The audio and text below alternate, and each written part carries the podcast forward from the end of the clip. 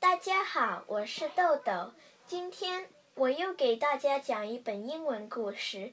这本英文故事呢是小红帽，英文名字就是《Little Red Riding Hood》。Once upon a time, there was a little girl who lived with her mummy in a cottage on the edge of a big forest. Whenever the little girl went outside to play, she wore a beautiful red cloak that her grandma had given her. Had a big red hood, so everyone called her Little Red Riding Hood. One day, Little Red Riding Hood's mummy asked her to take a basket of food to Grandma. Grandma isn't feeling well, Mummy exclaimed. I'm sure she'd love to see you. Grandma lived on the other side of the forest, so Mummy drew a map on a piece of paper so that Little Red Riding Hood wouldn't get lost. And remember, don't talk to any strangers along the way, said Mummy, helping Little Red Riding Hood into her cloak. Little Red Riding Hood took the basket of food and skipped into the forest. On the way, Little Red Riding Hood saw some beautiful blue flowers. Grandma might like these, she thought, as she bent down to pick a handful of flowers. She didn't realize someone else was in the forest. Hello, little girl, said a deep, growly voice. Little Red Riding Hood jumped with fright. A big wolf peered out from behind one of the trees. Oh, hello, replied Little Red Riding Hood, smiling back at the wolf. She had already forgotten her mummy's warning. Where are you going? growled the wolf.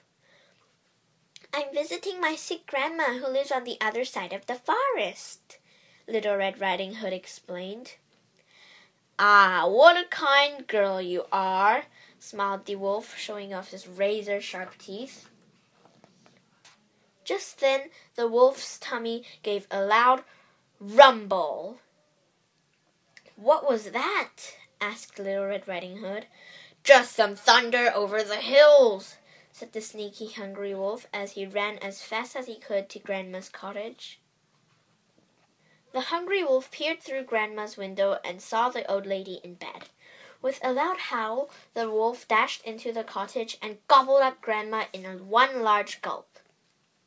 Then the wolf put on Grandma's spare nightcap, glasses, and clambered into her bed and pulled the quilt up to his chin.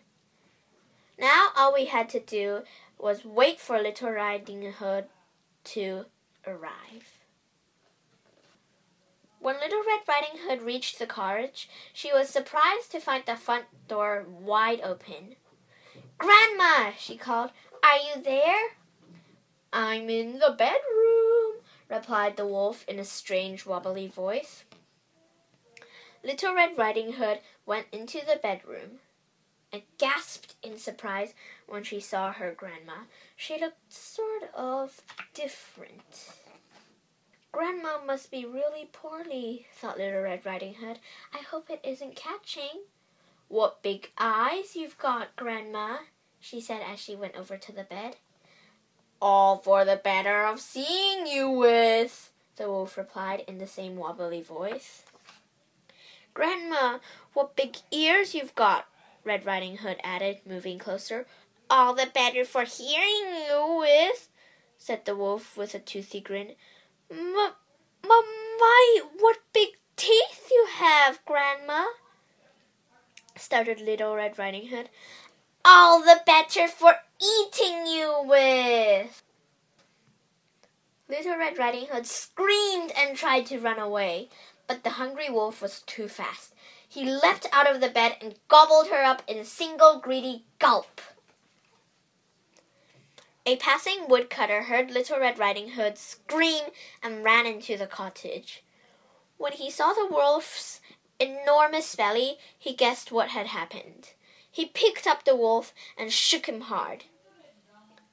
Little Red Riding Hood and Grandma flew out of the wolf's mouth. Luckily, they weren't hurt, but they were very cross. Grandma, Little Red Riding Hood, and the woodcutter chased the wolf into the forest and over the hill. The embarrassed wolf never came back, and Little Red Riding Hood never spoke to strangers again. The end. 故事讲完了，谢谢大家。 小乖乖，今天豆豆讲的这个小红帽的故事，你以前听过吗？如果想听到更多的中文和英文原版故事，欢迎添加小丽的个人微信公众账号“爱读童书妈妈小丽”。晚安。